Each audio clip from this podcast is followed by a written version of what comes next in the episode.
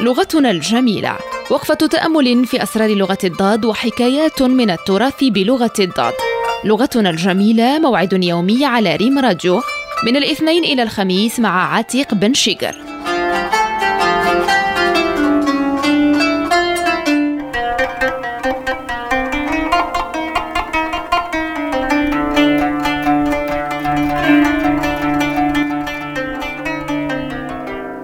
السلام عليكم ورحمة الله تعالى وبركاته وأهلا وسهلا بكم معنا مجددا في برنامجكم لغتنا الجميلة من محطة إذاعة الأخبار المغربية ريم راديو من وكالة المغرب العربي للأنباء هنا بالرباط. خاصم رجل زوجته فغضبت وكتمت وجعلت تضع ملابسها في الحقيبة عازمة على الذهاب إلى بيت أهلها. أحس زوجها بالأمر فبادرها بكلمة جميلة وابتسامة لطيفة.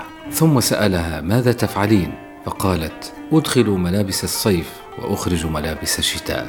رقيقات هن ترضيهن الكلمة وتكفيهن الابتسامة.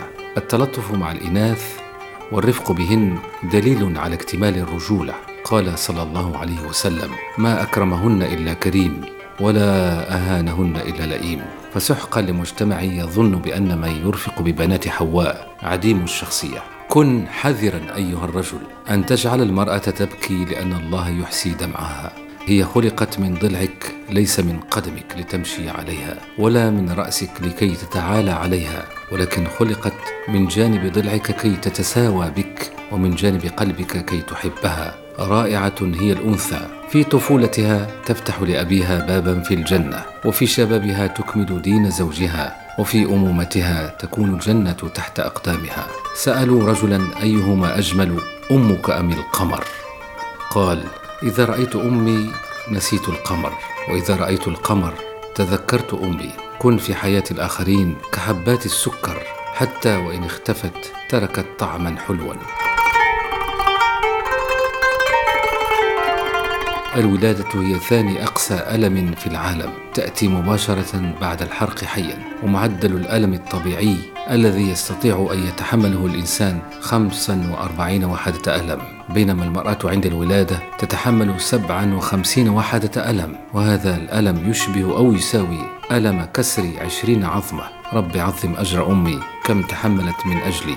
اللهم اغفر لجسد حملنا تسعة أشهر. فرقت عظامه وتشقق جلده.